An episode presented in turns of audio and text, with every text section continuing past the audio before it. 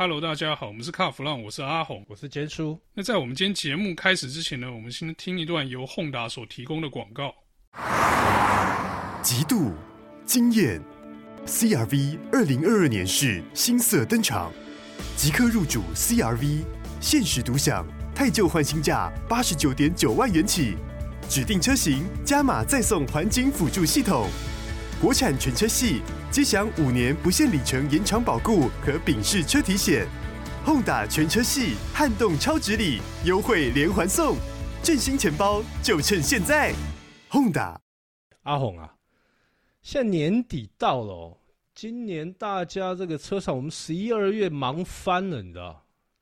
这个现在除了发表会之之外，他们现在都搞那种什么预赏，然后离这个正式发表大概还有一个月。欢景的新新品乓先接单就对了，我觉得这个现在已经变成一种常态，你知道？最近啊，我觉得印象最深刻的，因为前阵子看了一台车啊，Lexus 新的 N 叉嘿，我真的印象非常深刻。这个车有什么好印象深刻的？哎，我跟你讲，我讲印象深刻不在于车哦，而是那时候 我去我们去参加预赏会的时候，居然有媒体问我说：“哎，建叔，请问一下，这是新的？”我说对啊，第二代啊，诶，跟第一代有什么差别？那看到外观的时候，说真的，等一下啊，我可以先问你，是哪家媒体啊？啊，不要了，跑车的吗？啊，跑车的，跑车的，跑车的，车线的，车线的，你把它讲出来，我们就直接干掉一个竞争对手啊！真是太鸟了，好不好？哎，人家发这个新车预展会，你说这车是大改款吗？是？也太没那个了吧，完全没做功课，就对。是，所以我就说这个，我觉得还是要做一下功课啦。但是我必须承认，呃，他那时候在国外就是发表的时候有，有照片出来的时候，我乍看之下说，呃，真笑诶，到底变在哪里呀？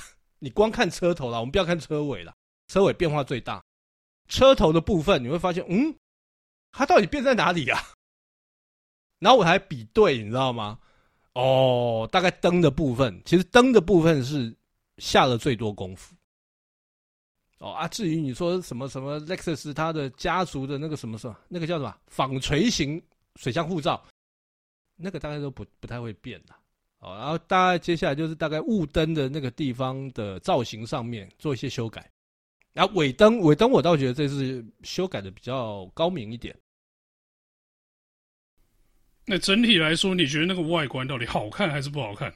我个人是这么觉，是这么觉得哈，它越来越有欧洲车的那种设计风格。怎么说呢？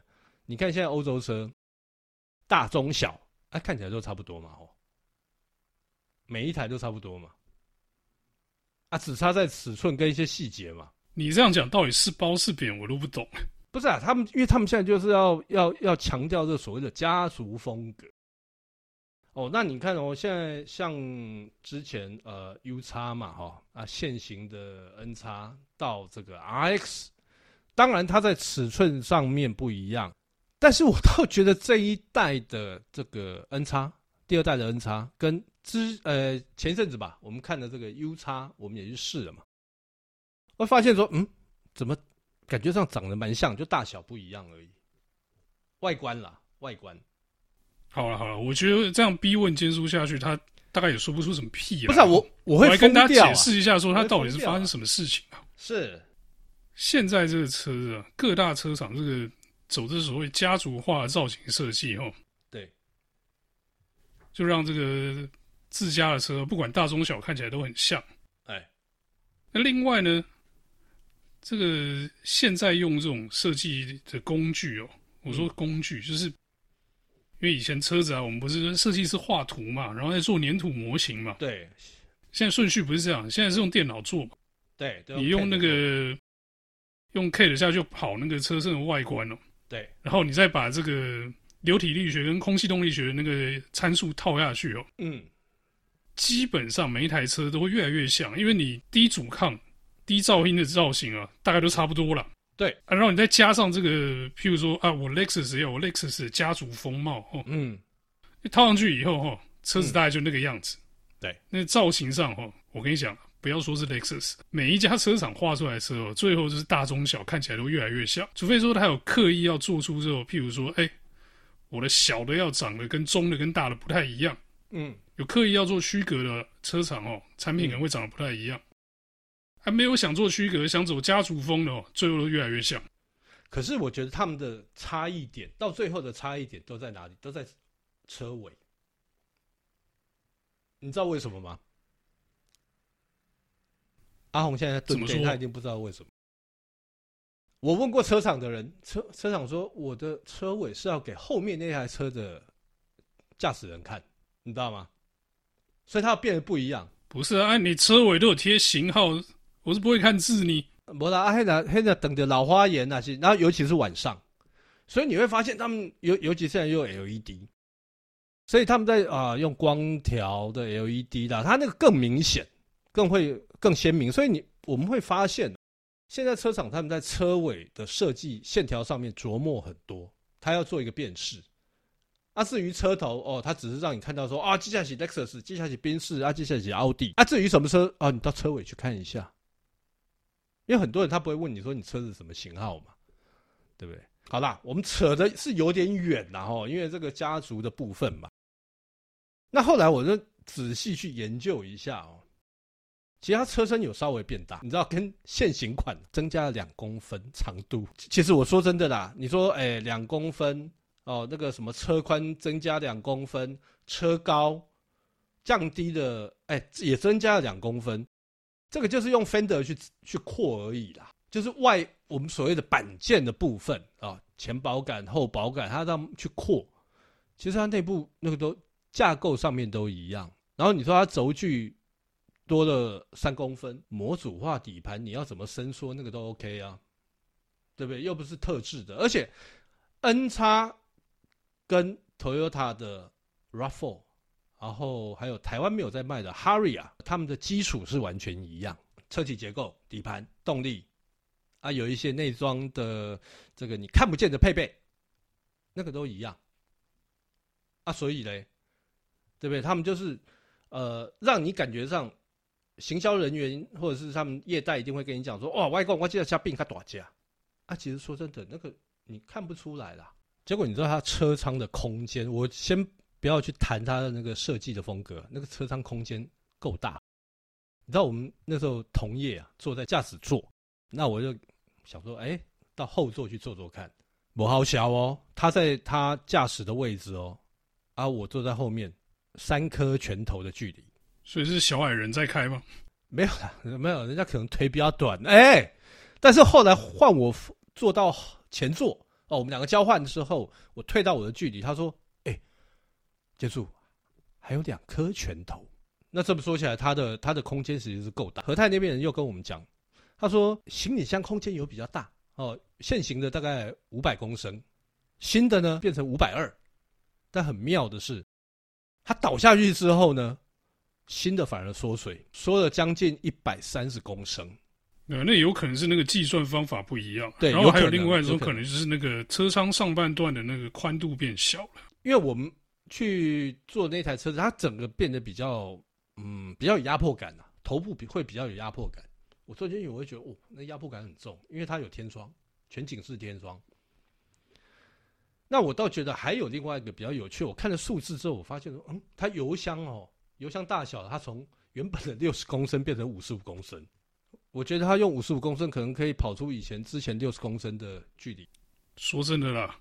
五公升的油箱了，也也跑不了多少了，跑不了多少了。对，给你算一公升二十公里啊，这是 hybrid 的水准啊，一百公里而已了。一百哎，不过也够了。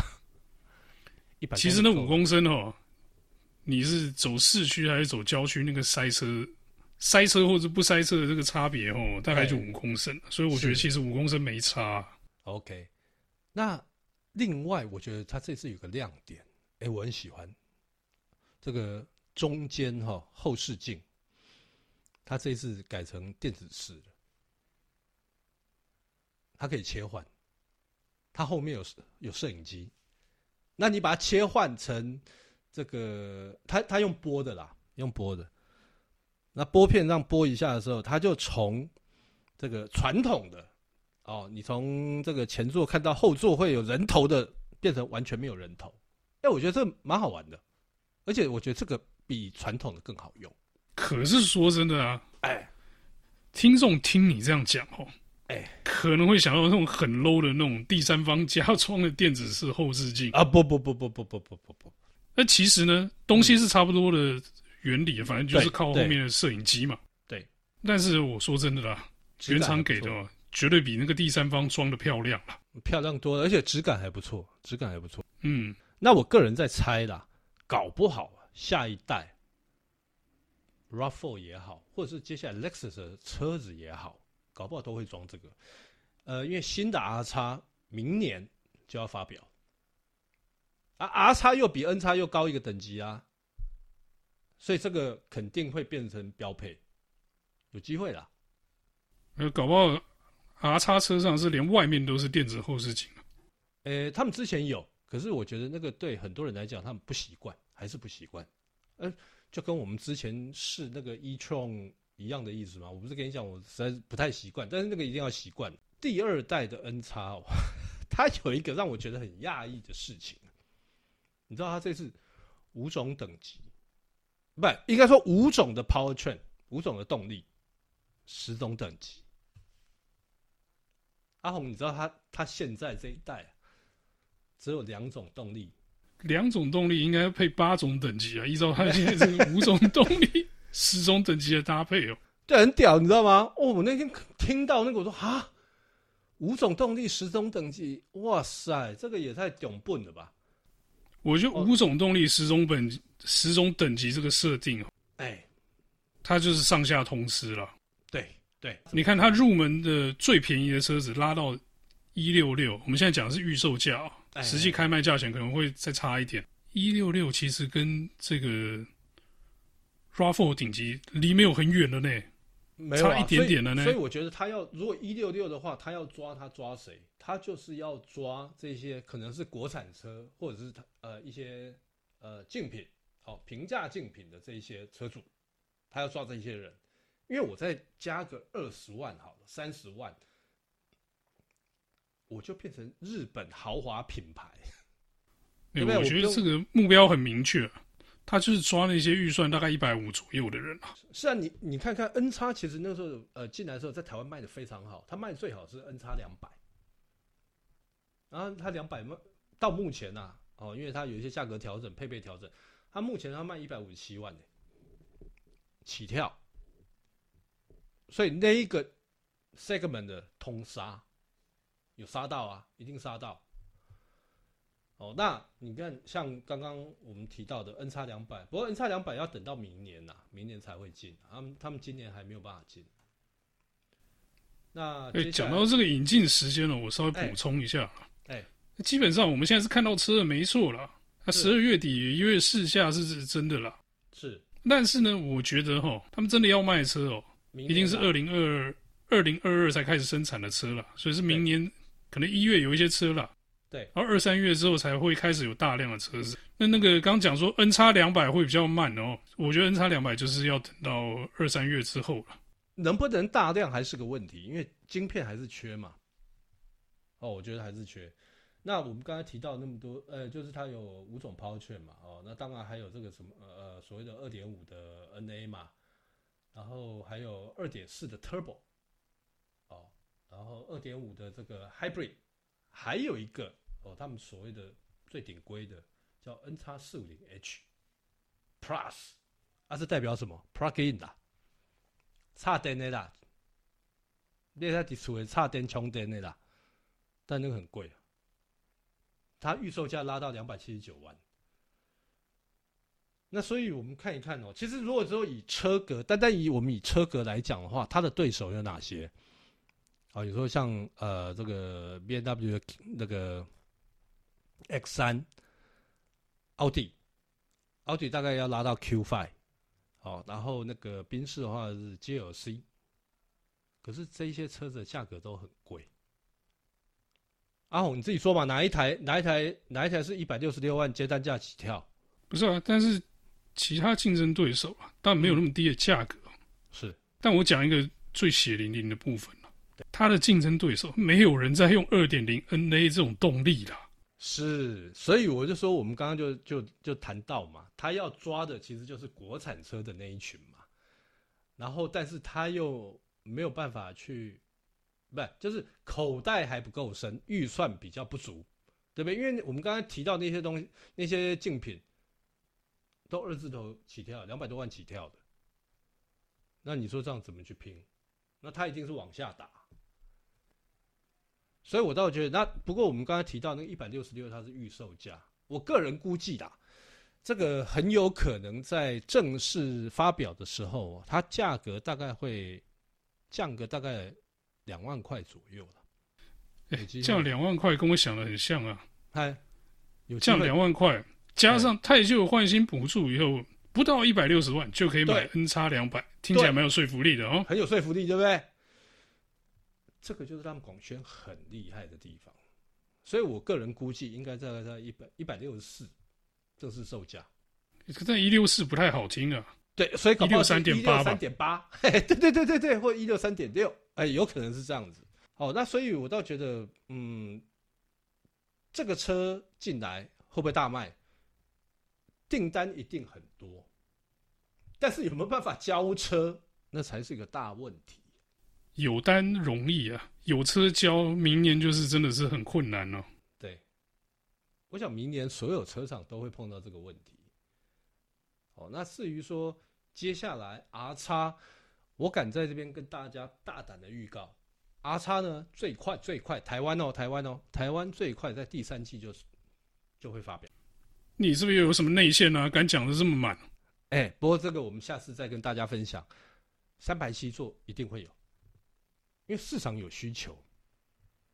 好，那你说 Powertrain 的部分，呃，大概 N 叉有的，反正它现在五种嘛，大家慢慢慢去配啦，大家配一配应该都配得出来了。我觉得 R 叉应该四种了，R 叉应该不会那么多。我觉得应该不会那么多，但是为他们现在会一直很积极要去卖 hybrid 跟那个 plug-in，是因为他们要拉那个积分，因为明年开始啊，咖啡啊，明年开始啊，所以现在大家都很紧张。好，那我们这一集有关于 Lexus NX 的新车讯息呢，就到这边先告一段落，因为再讲下去哦，今天连明年的 RX 都要讲完了，所以我们今天就到这边先告一段落，谢谢大家，谢谢。